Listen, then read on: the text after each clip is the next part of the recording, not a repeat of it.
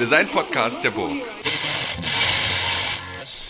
Herzlich willkommen zum Hurra Hurra Podcast und heute wieder in Präsenz, frisch getestet. Ich freue mich sehr, heute Clemens Winkler hier zu Gast zu haben. Und bevor wir in die Vorstellung gehen, wer ist eigentlich Clemens Winkler, noch eine kurze Exkursion, wer bin eigentlich ich und was machen wir hier? Das ist der Hurra Hurra Podcast. Wir beschäftigen uns mit Design, Fragestellungen auch zur Ausbildung und zum Studium von Design und am interessantesten sind immer die Grenzbereiche, wo es dann so Richtung Wissenschaft, Richtung Gesellschaft, Richtung Technologie, Richtung Forschung schwappt. Und darum soll es heute auch gehen. Vorher aber noch ganz wichtig, mein Name ist Christian Zöllner übrigens, hi. Ähm, unten in den Show Notes gibt es immer noch unseren Survey, unsere Umfrage. Und da kann man immer noch Sachen gewinnen. Die Studierenden arbeiten da gerade schon fleißig dran, um das fertig zu machen. Also heute, wir haben Stand Mitte November. Und da kann man was gewinnen. Wer sozusagen seine E-Mail-Adresse in diesem tollen Fragebogen da unten noch mit angibt und kurz Feedback gibt, wann er den Podcast hört, in welcher Plattform und was besser sein kann und was richtig schlecht ist, dann äh, wäre das total toll, wenn ihr euch da eintragt.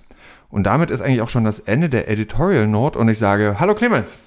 Hallo Christian, ich du hast, eine tolle, du hast eine tolle Radiostimmung, hervorragend. Und ich finde das auch immer, ich, tatsächlich geht bei mir immer, wenn ich ähm, ähm, an so einem Mikrofon bin, auch so ein, so ein da, da gehe ich so an irgendwie, habe ich das Gefühl, das funktioniert immer ganz gut. Und wenn du mir noch gegenüber sitzt, ist es noch besser, weil das noch mal nicht am, am Computer ist. Ja, so. ja. Ähm, cool. Clemens, ich versuche das mal einzuordnen, wer du bist. Und dann sagst du immer, ob das stimmt oder nicht. Du bist Designforscher, du beschäftigst dich mit Materialien. Ja. Du kommst aus Halle, wir sind nämlich hier in Halle. Ja. Und ähm, ich gucke schiele noch mal schnell auf meine Notizen, Sekunde. und, ähm, genau, und du beschäftigst dich, ich lese ab, ähm, mit, äh, an den, äh, mit Experimenten an den Schnittstellen von flüchtigen Materialprozessen und aktuellen medial, technologischen, wissenschaftlichen, gesellschaftlichen und geopolitischen Themen sowie deren Kohärenz mit den neuen materiellen Diskursen. Und schon wird's Na, und ah. da erzähl doch mal, was das eigentlich bedeuten Na, da. soll. Nein, nein. Ähm, genau, also das ist jetzt äh, so äh, zusammengefasst, wirklich äh, kondensiert, äh, äh, total richtig. Aber wenn wir es jetzt einfach beschreiben, äh, bin ich sozusagen als Gestalter an der Schnittstelle zur Forschung und nutze das Material, was uns ja als Designer sehr nahe ist, als, als Linse, als Linse, um in verschiedene Disziplinen reinzutauchen und auch zu vermitteln, zu sagen, wir haben diesen Blob Gelatine oder ein großes Stück Stein vor uns und dann versuchen wir jetzt aus verschiedenen Perspektiven drauf zu gucken und nutzen das Material eigentlich für ja, einen interdisziplinären Diskurs. Mhm. So. Und bevor wir da tiefer drauf einsteigen, wolltest du noch sagen, wie wir uns kennengelernt haben? Das habe ich nämlich. Aha, ja, ja, nee, also wir, ja, es ist total lustig. Also äh, erstens ist es jetzt fast schon wieder so ein Kennenlernen, da ich jetzt hier recht spontan mhm. äh, in Halle gerade bei euch sitze und dann jetzt auch genauso spontan in 24 Stunden weiß, dass ich jetzt hier gerade sitze vor diesem Mikrofon, was äh, großartig ist. Und freue mich sehr, dass ich jetzt hier auch äh, äh, Teil äh, bin von Hurra Hurra Auditorium. Und wir beide hatten uns kennengelernt 2013. Da war ich in Zürich äh, gerade frisch in Zürich. Äh, ich hatte vorher in London studiert, ähm, Royal College of Art in Speculative Design, mhm. bin dann nach Zürich äh, ins Interaction Design gekommen äh, und bin dann gleich mal verfrachtet worden. Wir hatten damals, also ich hatte eine Stelle, wo ich äh, an der Kunsthochschule der ZHDK gemeinsam mit der ETH im, an Materialien geforscht habe und das halt ein Stück weit auch äh, sichtbar zu machen, was mit vor allem responsiven, also reaktiven Materialien möglich ist. Und dann hatte ich dann so einen Koffer äh, äh, von Shape-Shifting, also bewegenden äh, Membranen, äh, die ich dann gleich mal nach äh, Hongkong, äh, nach Shenzhen verfrachtet hatte, mhm. im Rahmen der, der Kunsthochschule und der ETH. Es, der gröbere Rahmen war das OCT Love Festival. Mhm. Oh, ja, und da lief auch die Hongkong Biennale äh, Architekturbiennale und wir waren dann dort und äh, ich werde nie vergessen, wie wir da einfach ankommen und das war natürlich auch nicht so leicht im Vor Vorfeld alles zu klären, was ist mhm. vor Ort. Ich weiß noch, links von uns war Eindhoven und dann waren wir dann, hatten wir unsere Fläche, die war recht groß.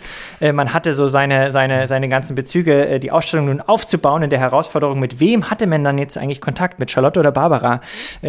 Die äh, auch andere Namen hatten äh, vor Ort. Aber äh, man hatte wirklich die Schwierigkeit, an Geräte ranzukommen, an Materialien ranzukommen. Und ich, wir, ich war mir bewusst, ich war damals mit einem Kollegen und befreundeten Kollegen, Luke Franzke, dort vor Ort. Wir waren zu zweit. Mhm. Und äh, wir beide hatten dann diese Aufgabe, diese Ausstellung aufzubauen und hatten eigentlich an alles gedacht, wirklich von Werkzeug bis Materialien. Aber eins dachten wir, brauchen wir nicht, Tape. Und dann stellte es sich heraus, dass wir wirklich äh, wirklich auf der Suche nach dem, dem Herzstück eine, unsere, unsere, unseres Tuns, dem Gaffer-Tape, gesucht haben, es nicht gefunden haben. Und dann hieß es, wir müssten irgendwie in die Stadt Tape suchen. Dann sind wir durch die Shenzhen, man kann sich vorstellen, man geht in Kaufhäuser mhm. rein, äh, jede, jede, jede Etage ist eine andere Elektronikabteilung. Äh, wir haben äh, Rollen 50 Zentimeter breites Isoliertape gefunden, wir haben aber kein Gaffer-Tape gefunden, weit und breit. Wir kamen äh, erschöpft äh, aus äh, der Stadt, in Anführungszeichen, zurück in das OCT Loft-Gelände und dann standest du da mit deinem Kollegen mit einer Werkzeugbox und ihr hattet einfach mal verschiedenste Tapes in eurem Werkzeugkoffer. Man fährt weg und dann fragte ich, oh, können wir ein Stück ausleihen? Und dann hatten wir unser Tape und dann dachte ich, wie, wie großartig ist das, jemanden zu treffen, der hier genauso ein Stück weit gerade diese Situation ausgeliefert ist äh, in der äh, Ferne und dann irgendwie, äh, ja, wir haben das Tape ausgetauscht und ihr habt dann eben, ihr hattet die Slingshot-Applikation äh, äh, genau. dann auch noch abends vorgeführt, ich erinnere mich. Äh, ganz großartig, aber genau, das war so ein bisschen, äh, das ist mir so ein bisschen jetzt noch im Hängen geblieben gerade dem Kontext. Du, und das du, war, du warst doch da, das ist interessant, stimmt, weil ich kann mich erinnern, mhm. ihr seid nämlich durch die Stadt gelaufen, in, also Shenzhen, ja. vielleicht ja. für die Hörerinnen, ist ähm, an der Südküste von China eigentlich mehr oder weniger in zehn Jahren gehört das zu Hongkong dazu. Das ist so Guangzhou, Shenzhen. Da unten ist ein riesiger großer eigentlich die größte urbane Fläche, die wir eigentlich in, in in, auf der Welt haben. Plus Terraforming in die Stadt, in, ins, ins ja. Wasser rein, total. Und diese Stadt ist so jung gewesen, ne? Das sind die, die ist Mitte 70, der 80er genau, oder so. 1970 Anfang war die noch gar 80er, nicht da, da war das ein Dorf. Dorf. Und genau. dann haben wir da riesige Konzerne plötzlich vor uns gesehen. Äh, das waren richtige Campi, Campusse von mhm. Konka zum Beispiel, Konka, diese riesen, also die, die versorgen sozusagen dann diese ganzen, äh, also sagen wir chinesische Haushalte mit Fernsehern und das reicht dann sozusagen potenziell schon.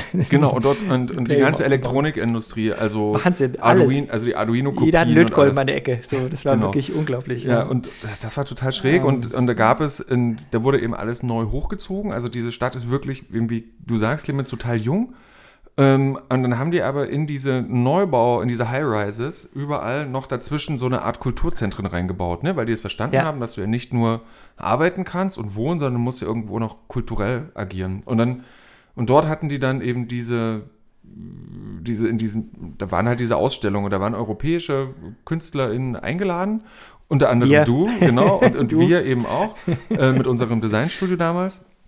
Und wir haben, wir haben so einen Prototyping-Prozess, und der war auch naja, so spekulativ teilweise, ähm, von, von, von einer Arbeit von uns gezeigt. Ja. Und, ähm, und dann kamst du und ich glaube, ihr wart das auch, die dieses abgefahrene Kaufhaus entdeckt haben, wo ja. in jedem anderen, ja, genau. gerade Stockwerk, genau. alles, wo du eigentlich alles kriegen das war kannst. Ganz großartig. Das war der Wahnsinn. Da gab es für die Hörerinnen, ähm, das, das kam gerade, das iPhone 5 kam gerade raus. Ja. Ähm, und man konnte dort ein iPhone 5 für irgendwie 200 Euro kaufen. Man konnte aber auch für irgendwie 70 Euro alle Einzelteile davon kaufen. Ja. Und zwar in so, in so, in so Porzellanschüsseln lagen da Wi-Fi-Module, hm. ähm, verschiedenste Sorten Schräubchen hm. und, und entstand hatte nur Wi-Fi-Module. Hm. Ich fand das total beeindruckend, wie diversifiziert diese, dieser Markt war. Und dieser Markt war auf sieben Etagen. Das war so ein, das war wie so eine Art Karstadt, mhm. aber mit so Einzelboothes, mhm. wo du alles kriegen konntest. Wo die Leute zum Teil wirklich vom Boden bis auf den Tischen bis sonst wo arbeiten konnten mit ja. äh, Lötkolben in der Hand. Und total interessant, dass man sagt, man, man bringt sein Telefon dann dorthin und dann hat, fragen sie, na gut, wie viel SIM-Card-Reader brauchst du? Und dann sagst du, ich brauche drei da drin, weil mhm. ich irgendwie zwischen China, also ich bin irgendwie gerade, es gab ja da auch die Situation an der Grenze, man hat dann in Hongkong einen Tarif und man hat in Shenzhen einen Tarif und woanders vielleicht noch, also habe ich drei SIM-Card-Reader mhm. in meinem Telefon, wo wir sagen, hä, iPhone, diese, diese, diese Blackbox, die Kapsel, da komme ich ja gar nicht ran, außer den zwei Schräubchen unten am Adapter, mhm. äh, äh war da einfach überhaupt kein Problem. Das wurde einfach geöffnet und geändert und ich dachte so, wow, das ist hier wirklich, ähm, wir sprechen vom Hacking äh, explizit hier in unserer Kultur, aber das war es einfach gelebt. genau, und, und, aus dem Laden und, ich, und ich, ich war total überfordert von diesem Geschäft, weil ich einerseits irgendwie, da war ich auch noch jung und hatte irgendwie nicht so viel Geld. Ich, ich hätte dort eigentlich alles mitgenommen. Ähm, aber das Einzige, was ich mir dann doch gekauft habe, war äh, so eine Art Zusammenbauframe. Also mhm. es gibt so eine Art Matrizen, in denen die äh, iPhones zusammengebaut werden. Also es ist wie mhm. so eine gefräste Kunststoffteil. Mhm. Und dann passt, kannst du die, da passt genau die Hintergrundhülle rein, dann hast du die Anschlüsse und alles und so, also wie so eine Art die, die Vorrichtung zum mhm. Bauen von einem iPhone. Mhm. Und die konntest du da für alle Telefone in unterschiedlichen Größen kaufen. Und das fand ich das ist ein tolles, tolles Souvenir gewesen. Ach cool, da warst du auch da. Weißt du? Genau. Äh, und dann, ja, 2013 war das gleich so Ende, ja. Schon ein bisschen her. Aber genau, da haben wir uns. Und, und da hast du ähm, auch, also du hast am RCA studiert? Genau. Design Interactions? Genau. Wie ist das? Design Interactions studieren? Weil das ist ja so ein, vielleicht für die, für die, für die, also sorry, für die Zuhörer, so Nerd Talk, ähm, das Erzähl du, was das Design Interactions ähm, ist. Ist ja mittlerweile dann so ein bisschen ein Fossil geworden, dadurch, dass mhm. der Studiengang dann auch äh, äh, ja, aufgehört hat zu existieren. Ähm, ähm, und wir uns quasi Fragestellungen, äh, naja, eigentlich, man könnte schon sagen, man kommt als in der Designausbildung eben mit einem bestimmten Set an Skills oder auch einer Verständnis für, für Produkte, Gegenstände, Objekte, Dinge, äh, die gestaltet werden. Und dann ging es halt schon in dem Kurs ursprünglich darum, soziale, politische Implikationen von diesen Objekten auch nochmal zu reflektieren. Also was habe ich denn hier in der Hand und welche geheimen Wünsche werden da bei manchen Leuten getriggert durch? Oder wie sind da bestimmte unsichtbare Bezüge, die ich so ja eben implizit, nicht so explizit als Anwendung, sondern als, äh, wir haben immer anstatt Application Implication gesagt, also wie sind mhm. implizite mhm. Sachen im Design verankert und wie können wir das sichtbar machen. Und das war, denke ich, schon auch unter, das sind unter Terms wie, wie rausgeschwappt, wie Critical Design, Speculative Design. Wir haben diese Worte gar nicht so stark in, äh,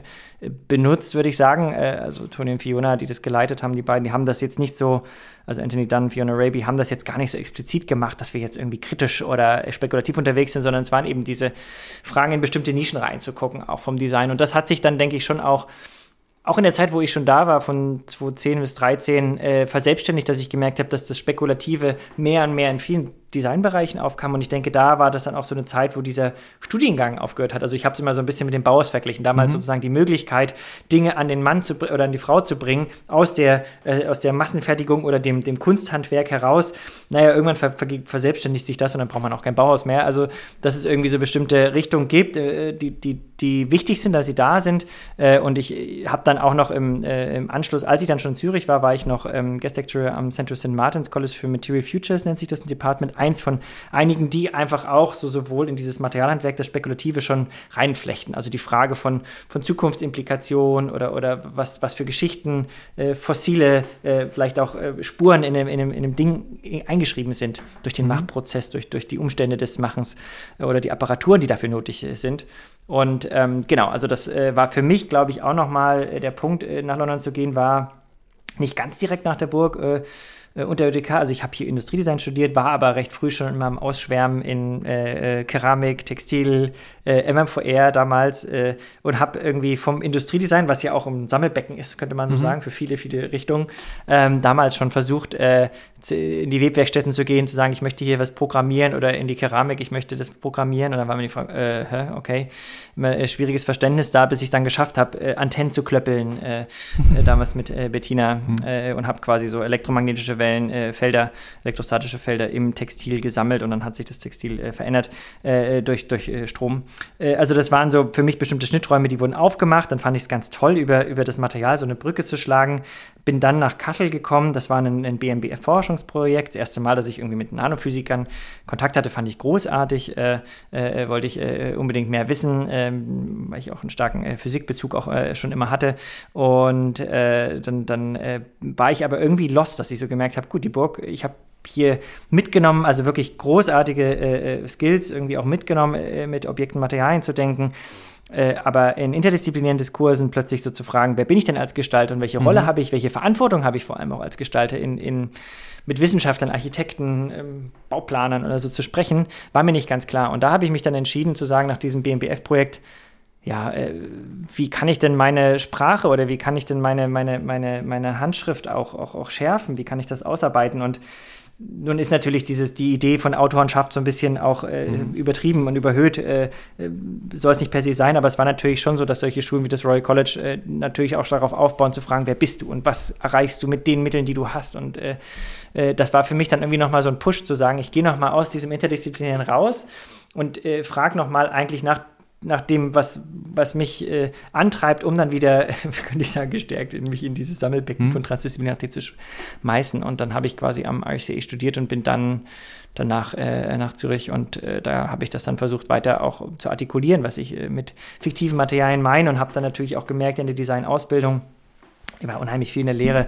Äh, jetzt auch seit, seit, zehn Jahren bin ich äh, sehr, sehr viel in verschiedenen äh, Institutionen am, am Lehren Äh, und äh, habe dann eigentlich natürlich immer so diese Frage, also am ICA habe ich es formuliert als fiktives Material. Ich möchte nicht, dass der Designer der Anwender ist von einem, in einem Forschungsprozess, ach ja, nachgelagert, bitte du Designer, jetzt komm du und wend das an. Das fand ich immer blöd. Habe ich gesagt, ja gut, aber wie kann ich denn als Designer derjenige sein, der erstmal über die Wünsche und diese Implikationen spricht und dann den Forschungsprozess vorantreibt? Also die Idee der fiktiven Materialien war am ICA zu sagen, ich bin als Designer recht weit vorne und ich habe eine Idee und dann müsste der Materialwissenschaftler halt gucken, wie dieses Medikament irgendwie über die Haut aufnehmbar gestaltet wird. Das muss man dann gucken, wie man das mit Zellulose oder sowas löst. Das war, war, war da nicht der Fokus, sondern erstmal zu sagen, was, was ist denn wichtig, gesellschaftlich erstmal auch zu erfinden oder zu experimentieren. Und da habe ich mich irgendwie vorgelagert gesehen und das war aber auch schon in Zürich nicht so einfach immer, weil ich dann merke, naja, man arbeitet ja auch mit verschiedenen äh, Institutionen dann auch zusammen oder, oder auch in bestimmten Rahmenbedingungen, wo es nicht so leicht ist, dass Design dann immer auch vorne verstanden wird. Und das ist etwas, was mich bis heute begleitet in, im Cluster, wo ich jetzt aktuell mhm. gerade bin, an der äh, Humboldt-Universität äh, Matters of Activity, wo wir eben auch immer wieder jonglieren zwischen den Disziplinen, was kommt wie äh, zur Sprache auch oder wann kommt wer zur Sprache. So. Okay, das ja. war sehr viel Leben in sehr kurz, kurzer äh, Zeit. kurz, kurz viel Wrap-up und dann, also äh, das ist wirklich, ich habe es jetzt äh, so insofern kon kon kondensiert, dass ich denke, dass, dass man schon bei mir auch sagen, also dass ich das sagen kann, dass ich immer ein Stück weit auch gemeandert bin zwischen einer Art künstlerischen, gestalterischen und technologischen Ausrichtungen. Also ich habe ne, an der Burg irgendwie, würde ich sagen, sehr künstlerisches Studium genossen, bin dann eben in die Nanophysik mal rein, bin dann wieder ans RCA. Ich hatte dann noch ein halbes Jahr knapp am, am an den MIT Media Labs äh, in Fluid Interfaces in Mediated Matter, wo ich quasi eher wieder in diesen, naja, einen technologischen Fokus reinkomme. Aber ich hatte auch immer die Herausforderung, dass ich gemerkt habe am Royal College, ich will nicht der künstlerische Autor sein, ich möchte irgendwie ähm, ja, auch, auch gucken, wie wissenschaftlich-technologisch Dinge funktionieren. Am, am, MIT war mir es, hat mir es total gefehlt, äh, kreativ-diskursiv zu sein. Äh, dann war ich wieder in Zürich, wo ich es verbunden, versucht zu verbunden, ja, ja, verbunden gesehen habe, aber nicht immer erreicht habe. Also es ist wirklich immer so ein Ping-Pong mehr anderen war äh, auch, auch in Zürich dann zum Teil zu sagen, ja gut, wir sind jetzt irgendwie im Material als Studenten, ja, aber das Material, ja gut, dann sind wir in der hermetischen Materialblase, was machen wir denn jetzt mit diesem ganzen Stuff? Äh, und darum geht es ja gar nicht. Also es ist sozusagen, was ist das Material als ein Mediator oder ein Medium für was viel an, für was ganz anderes, eine Umgebung zum, zum, zum, zum Erfahren, zum, zum kritischen Diskurs, das war da gar nicht gegeben und das versuche ich jetzt halt ich versuche immer noch dieses Jonglieren eigentlich ein Stück weit auch auszuhalten, äh, was in meinem Werdegang steckt. Und äh, ja, da bin ich immer noch dran. Aber ja, das also sozusagen erstmal so von, mein, von meiner Herkunft so im, im Ping-Pong jonglieren, genau. Das ist aber ganz schön krass, Clemens. Ähm, also so von der, ähm, also wie alt bist du jetzt? Äh, Ende 30, so. Ende ja, 30, ja, naja, da ja. bist du ja gut rumgekommen. Äh, genau, also ich hab, äh, bin Hallenser, äh, kein Halunke, Hallenser, hier geboren, hab dann an der Burg studiert, war dann kurz äh, an der UDK noch bei Joachim Sauter, mhm. hatte ich ein Jahr Erasmus gemacht. Das war für mich sehr prägend, weil ich einfach auch. Äh, Hast du einen Erasmus ich, weiß in Berlin ich, gemacht? Äh, naja, oder Austausch. Es mhm. ging durch. Äh, äh und dann äh, habe ich da auch, äh, ich hatte einen Betreuer, ähm, dann erfunde UDK, also ich hatte Joachim auch als Betreuer für mein Diplom, was ich dann hier mit Bettina auch gemacht habe, ähm, um einfach diesen Hybride für mich auch abzubilden, mhm. weil ich sowohl in digitalen Medien zu Hause war, als auch im Material.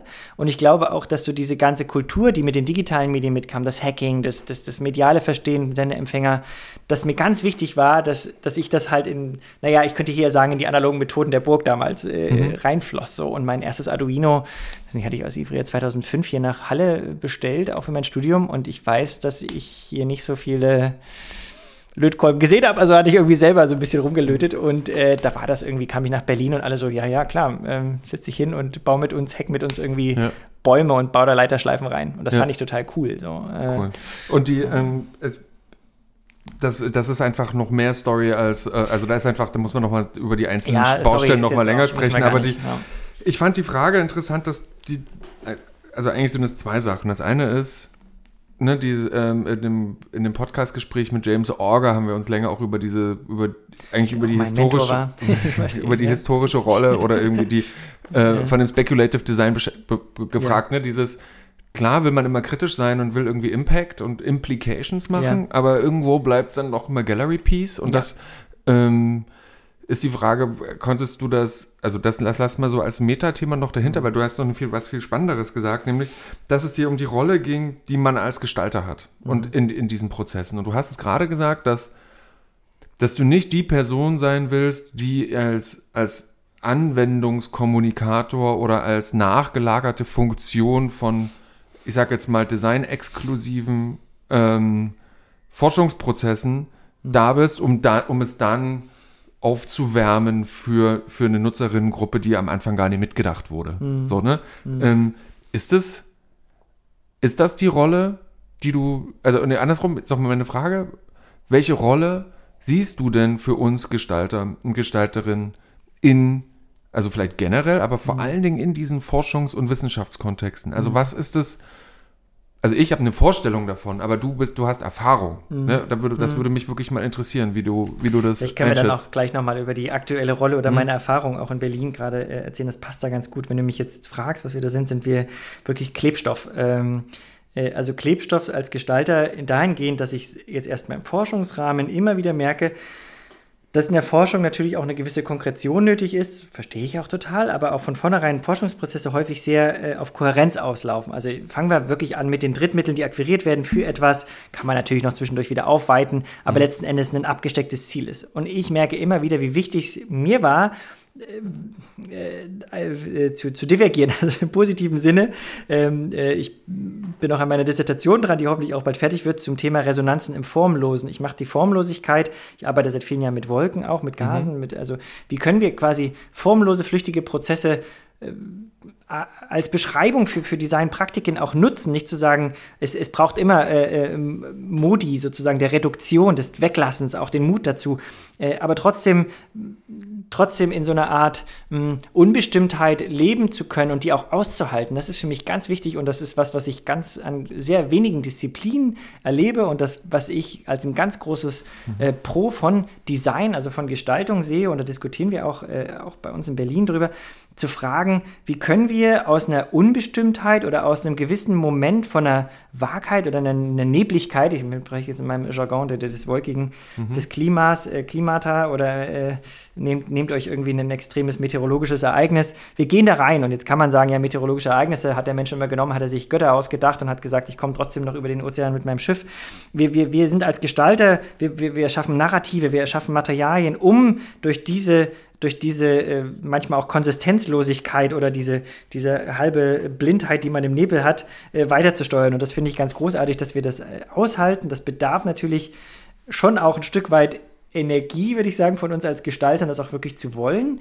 Ähm, äh, also eben nicht nachgelagert Anwendbarkeiten nur zu schaffen. Mhm. Also das natürlich auch. Ich habe jetzt, ich war auch hier im Studium häufig auch in Projekten drin, da ging es ganz klar für äh, äh, äh, Braun, also, also für, für Firmen auch wirklich äh, zu arbeiten. Aber äh, zu, zu, zu sagen, dass man, dass man als Gestalter den, den, den Mut auch hat zu sagen, und das, das sind wir, das, das ist gar nicht so eine kognitive Leistung, sondern vielmehr zu sagen, was man im Studium bei uns experimental trainiert ist, du kommst in einen neuen Kontext rein, setzt dich in einen botanischen Garten, sprich mit Gärtnern oder mit anderen und du fragst nach, du bist nämlich interessiert, neugierig. Was sind denn, was bedeutet denn hier Taking Care zum mhm. Beispiel?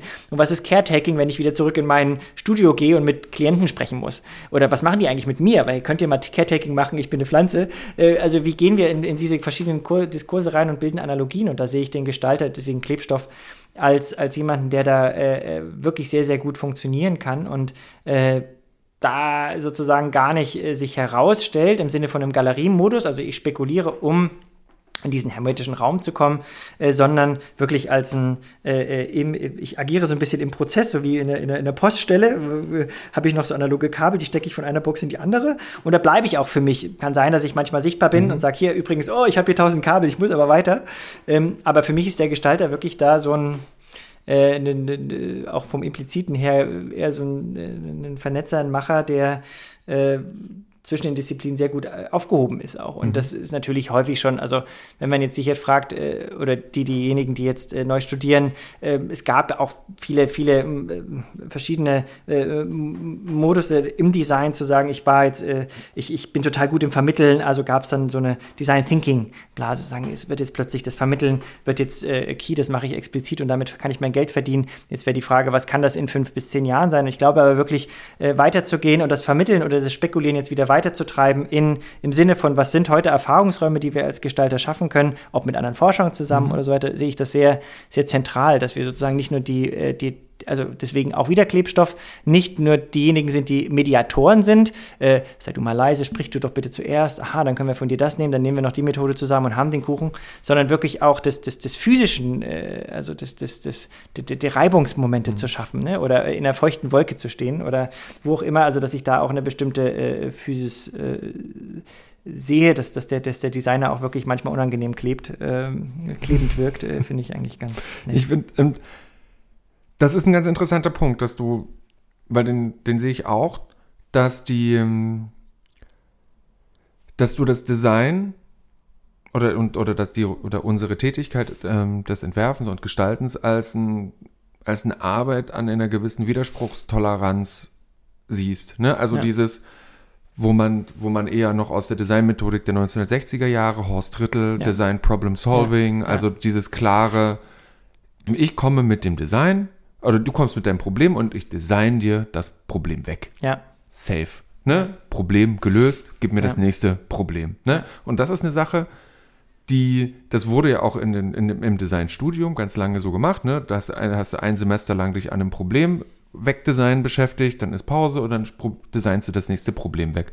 Und das ist ja aber so, ein, so, ein never, so eine never-ending Story, weil, weil du ja nie das Problem wegdesignst, sondern mhm. du designst ja mit dem einen Problem weg, drei neue dazu. Wenn du mhm. weil wir sind ja auch nie perfekt, ne? Wir sind mhm. ja auch alle voll fehlerbehaftet, ne? Mhm. So, und dieses, ähm, dieses Agieren aber oder sag mal, dieses auch in der Luft halten von diesen verschiedenen Widersprüchlichkeiten mhm. erfordert ja eine nochmal eine andere, nochmal noch mal eine ganz andere Kommunikations, ähm, Kommunikationskompetenz, weil wir nicht mehr in Endgültigkeiten agieren. Ne, wir mhm. können auch, das war, also, ne, so, also wir sind ja so ungefähr ein, ein Jahrgang, dass man sagt, wir haben es ja noch gelernt, da ist das Problem, und das, das löst du jetzt für deinen Client, dann ist der nämlich froh mhm. und dann ist alles safe. Mhm. Und das, aber das, das, ist ja völlig weg, diese, mhm. diese, dieses Mindset, sondern wir sagen jetzt, okay, ja, wir sehen dein Problem, lass mal bitte, oder lass doch erstmal überhaupt, erstmal überhaupt gar nicht mehr über Probleme reden, sondern mhm. über, über, über Umstände, über mhm. Zustände, über,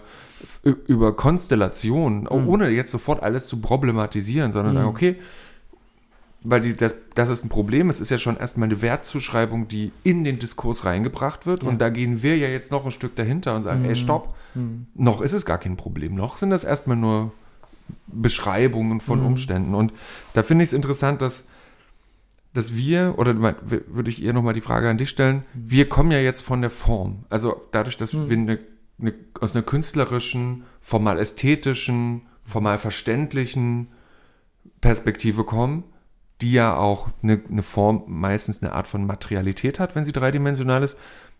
Was hilft uns denn dieses Skill im, in, dieser, in dieser Rolle in, des Widerspruchsjongleurs an eine, mhm. in eine Poststelle voller Klebstoff? Ja, ja, ja, das ist super interessant. Also wenn, wenn ich nochmal auf die Form komme oder eben auch dem äh, klassischen gegenüber der Formlosigkeit, äh, ist es eben schon so natürlich, dass wir den Dingen Form geben. Wir zum Beispiel, wenn ich jetzt, äh, ich habe gerade ja die tolle Führung bekommen durch, durch die äh, großartigen Burglabs, wo ich merke, da ist jede Menge Sprache, also im Sinne von Materialsprachen mhm. entwickeln mhm. oder Narrativen entwickeln, die durch, die durch verschiedene äh, Codes oder durch verschiedene formal-ästhetische Sachen gelöst sind. Aber diese ganze Formal-Ästhetik, die geht ja weiter. Und ich glaube, was ich jetzt sagen würde, wäre, dass uns das unheimlich viel hilft, zu kommunizieren, äh, ähm, erfahrbar zu machen, sich, äh, also eine Form zu konkretisieren, mag es durch ein Zerschneiden, also durch ein Redu klassisch Reduktion zu sein oder durch einen, einen, einen, einen Filterungsprozess zu sein, äh, dass ich sage, ich kristallisiere, ich nun muss mir jetzt mal hier Sachen aus diesem ganzen Wirrwarr rausnehmen, also wie so ein Staubberg, dann nehme ich mir jetzt drei Staubpartikel raus und die möchte ich gerne weiter anzüchten im Biolabor oder algorithmisch weiterverwerten, dass das sicherlich ein Weg ist, denn wir brauchen die Gegenständlichkeit und die Empirie auch, um, um zu verstehen, sonst sind wir im Dunst, mhm. aber dass wir trotzdem den Dunst und den Rest des Staubbergs zulassen, also dass wir das wieder fast zurücklokalisieren. Also die Frage heute ist ja auch ganz stark ans Design der Situiertheit, also wo sind wir denn lokalisiert auch, wie denken wir lokal oder äh, an einem Ort, wo wir sind, ähm, mit äh, in Hinsicht auf, auf Resources, Labor, wie auch immer, dass, dass, dass man es wieder zurück, dass man es wieder einführt. Also ich habe eine, eine formal ästhetische Reise hinter mir als Gestalter und dann schaue ich wieder, wie verhält sich das denn in diesem, ja, am Anfang habe ich Wirrwarr vielleicht mhm. wahrgenommen, in diesem Wirrwarr. Und ich glaube, so dieses Zurückführen und dieses Erlauben, das, das dockt eben auch an das an, was du gerade auch äh, zusammengefasst hattest, so diese, diese Frage von, äh, von dieser, von ein bisschen dieser Hilflosigkeit und Konsistenzlosigkeit, dass man sagt, die haben wir als Gestalter, wir, wir halten die aus, äh, arbeiten formal ästhetisch und äh, haben dann aber sozusagen nicht, wie du sagst, so am Ende dieses, dieses, Anführungszeichen, heute tote Ende wahrgenommen. Ich bin jetzt fertig, jetzt ist alles reduziert. Ich habe quasi die, die formale Vielfalt von, der, von dem Wasserfluss hier der Saale in der Stromlinienform aufgefangen und habe jetzt einen neuen Autotypen, den ich jetzt mit dieser Stromlinienform ausstatte und man kann jetzt da Geräte, diese Stromlinienform äh, bauen lassen. Nein, dann ist es eingefroren, dann sind wir irgendwo in, einer, in einem Dynamismus von, weiß nicht, 70er, 80er Jahre, der Stromlinienform gelandet, 30er.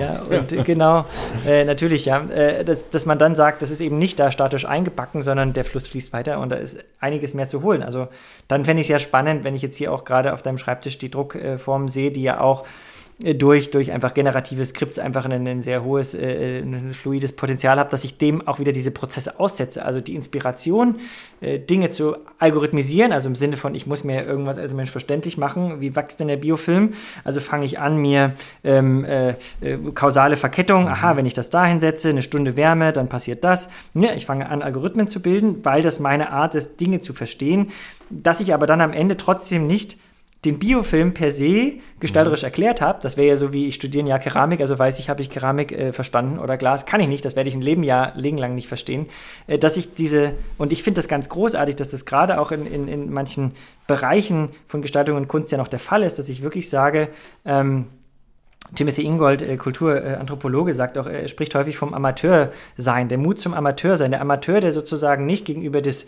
des äh, Knowledge, also dieser, dieser belesenen, bewissenen Person sagt, ich hab's raus, jetzt weiß ich, wie es geht, sondern zu sagen, ähm, ich weiß jetzt, wie ich das brennen kann oder ich weiß auch, wie ich jetzt mit Menschen sprechen kann, aber merke auch umso mehr, dass ich da noch totaler Amateur bin. Oder also das ist, ist finde ich auch total interessant, dass man sich dieser, dieser, ich habe jetzt formal ästhetisch etwas konkretisiert, mhm. aber das treibt mich ja weiter. Und ich glaube, das ist ja auch eine, eine, eine andere Angst, die äh, vielleicht hatten wir die noch stärker in, in unserem Designausbildung zu sagen, ich möchte gar nicht an dieses tote Ende kommen, zu sagen, ich habe es jetzt raus, jetzt bin ich fertig, jetzt kann ich das in meinem Studio fertig machen, sondern das gibt ja auch immer so die Frage, was treibt mich denn dann weiter an, wenn ich jetzt mhm. sagen wir ein, ein Portfolio habe von 20 Objekten, ja, dann habe ich es wohl jetzt raus. Nein, aber dieses, das ist ja auch, was wir gerade besprechen, ja auch ein Motivator oder ein Experimentalfeld, was sich gerade aufbaut, wenn ich in den Fluss immer wieder reinsteige und die Fluiden, neuen Fluidenformen da rauslese oder ökologische oder so, dass ich quasi immer wieder mich diesem aussetze als ein Inspirationsmotor, diesem, diesem äh, eher formlosen und dann wieder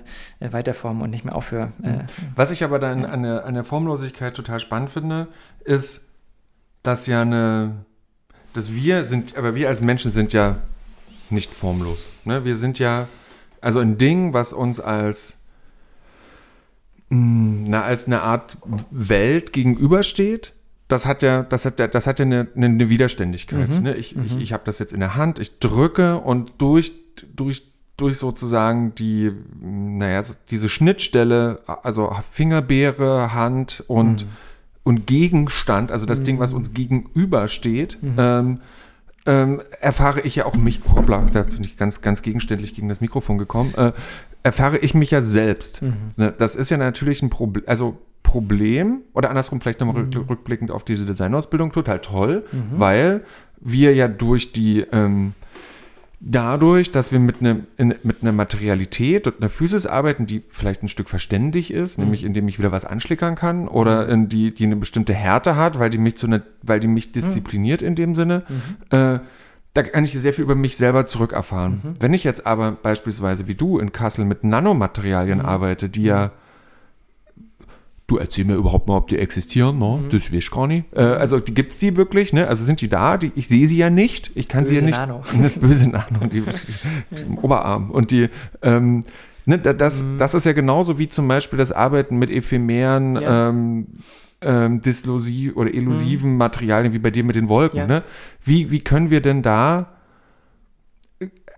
ja, formal oder formell mhm. arbeiten mit einer, mit einer Sicherheit, die wir aus uns selber schöpfen. Ja, es braucht adäquate äh, äh, naja, Werkzeuge, wenn wir jetzt irgendwie diesen Materialbegriff nochmal versuchen, äh, als Werkstoff äh, oder auch Werkzeuge äh, zu formulieren, ähm, könnte ich, habe ich häufig auch formuliert, dass für mich in Interviews, dass, dass dieses äh, Arbeiten, äh, das, äh, sagen wir, eine bildhauerische Tätigkeit an Wolken ist, dass ich nicht den Stein, äh, den Stein bearbeite mit Hammer und Meißel, sondern ich habe einen äh, Lüfter, einen Luftbefeuchter und äh, eine Heizung. Und das sind meine Tools, um eine Wolke zum Beispiel zu zerschneiden, die im Raum mhm. hängt.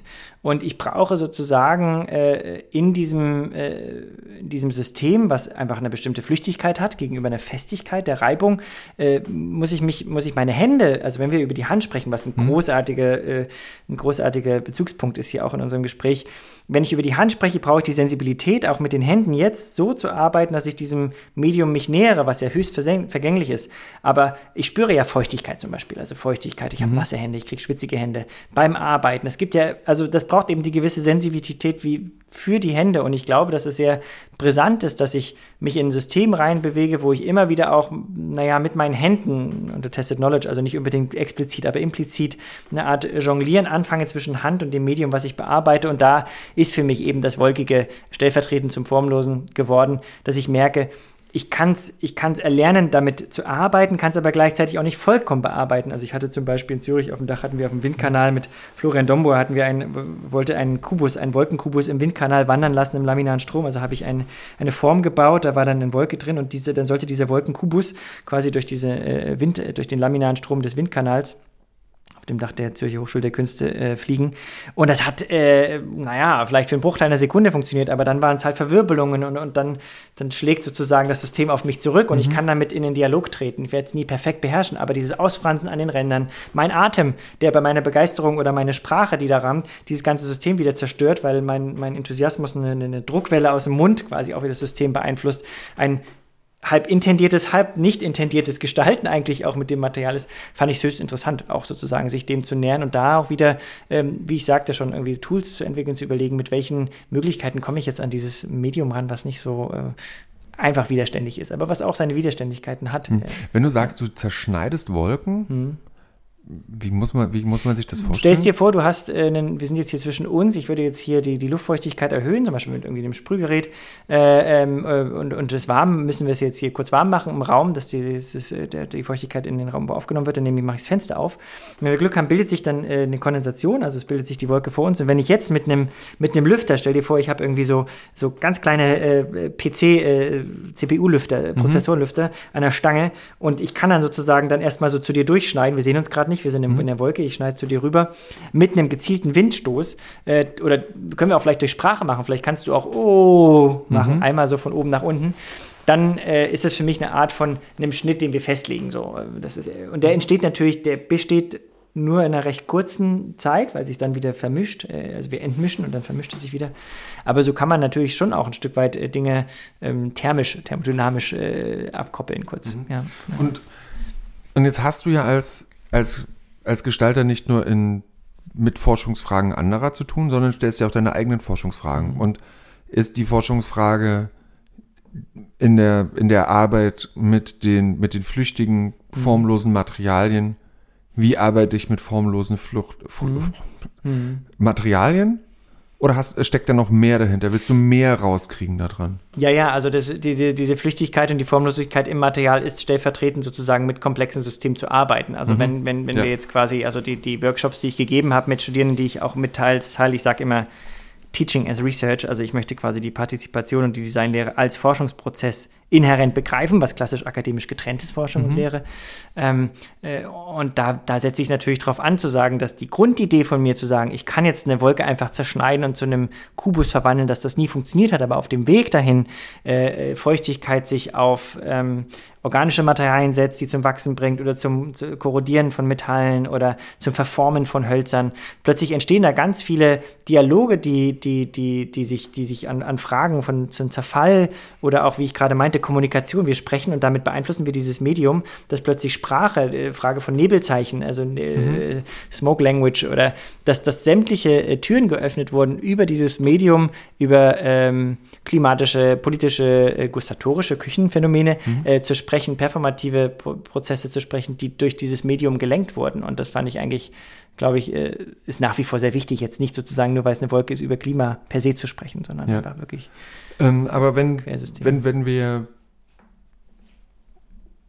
über, über Material sprechen, dann hast du dich ja neben den eher formlosen Materialien, also die, mhm. die Wolke, die ja mhm. als, na, das ist so ein, ja, der dritte von, der dritte Aggregatzustand ja ist, mhm. ne? Ähm, hast du dich auch mit fiktionalen oder narrativen Materialien mhm. äh, beschäftigt und ähm, weil du hast vorhin so eine schöne Story erzählt, ähm, wie du mich kennengelernt hast, äh, wie ich das erste Mal, da ist mir sehr viel später aufgekommen, dass es von dir war. Ähm, da war ich an der UDK, das war 2014 mhm. und da hatten die gerade, also an der, an der UDK im Design, mhm. da gibt es quasi das Haupthaus auf der Straße 17. Juni und dann gibt es aber noch in der Grunewaldstraße, da sitzt die, saß eben Joachim und Jussi von, ähm, von der visuellen Kommunikation, aber eben auch äh, Alberto De Campo aus der freien Klasse und noch viele andere und auch und Burkhard Schmitz äh, aus dem Industriedesign mit seinen Studierenden und die hatten da angefangen, so eine kleine Digitalwerkstatt einzurichten.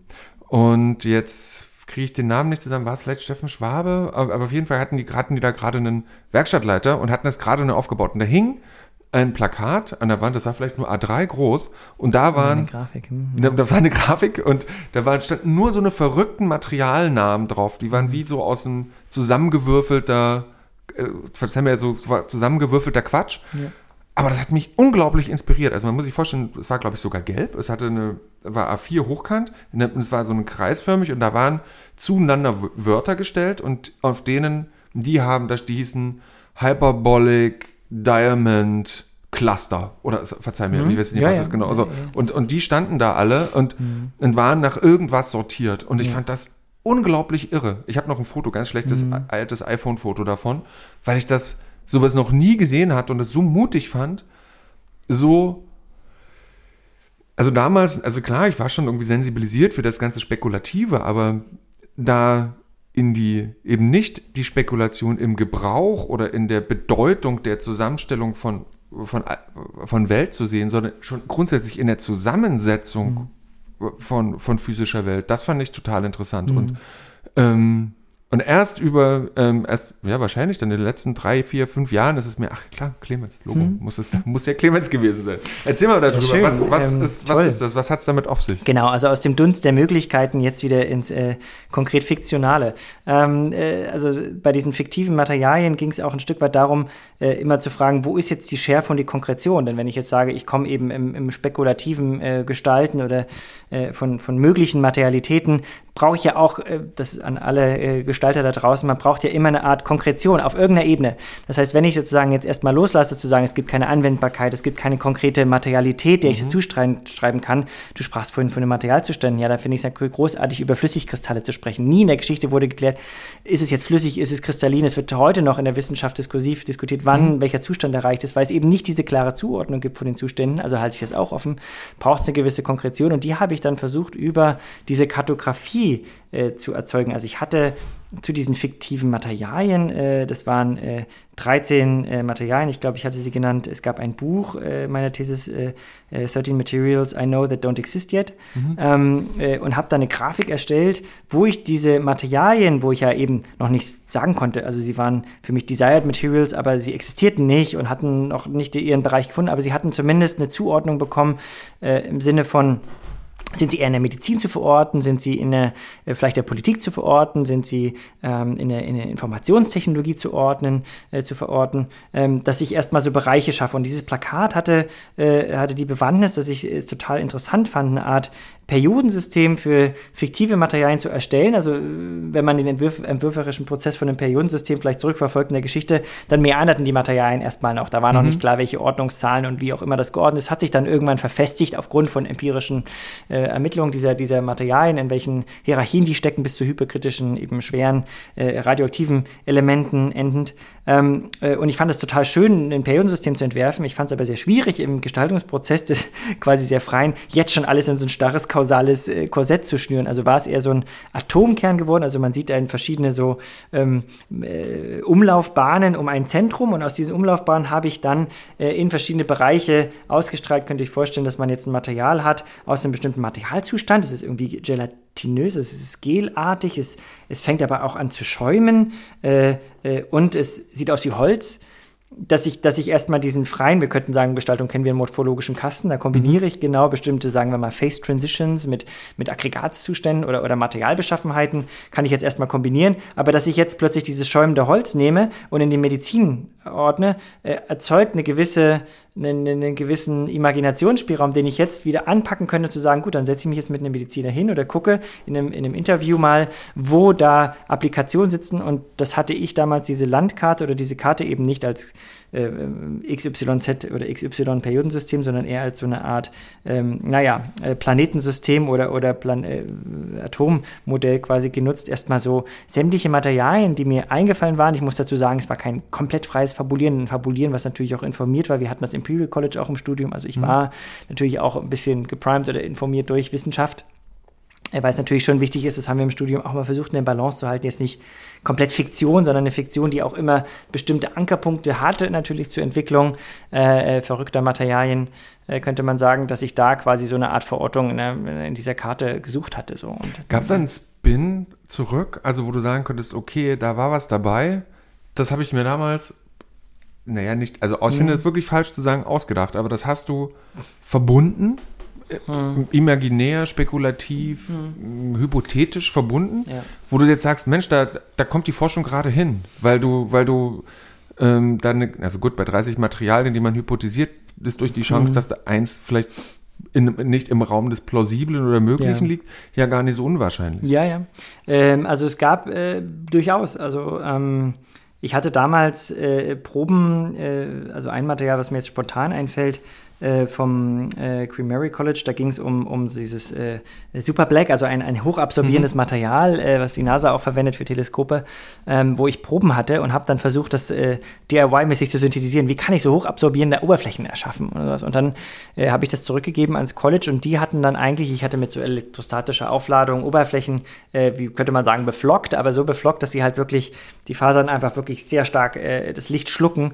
Und sie haben dann einfach gesagt, ja cool, die Methode können wir uns eigentlich für, für so experimental, also schnelles Ertesten, was mhm. sehr schwierig ist. Nanoröhrchen sind das eigentlich, die da aneinander geordnet werden, äh, hoch äh, kompliziert, ähm, auf ganz kleinen Quadratzentimetern.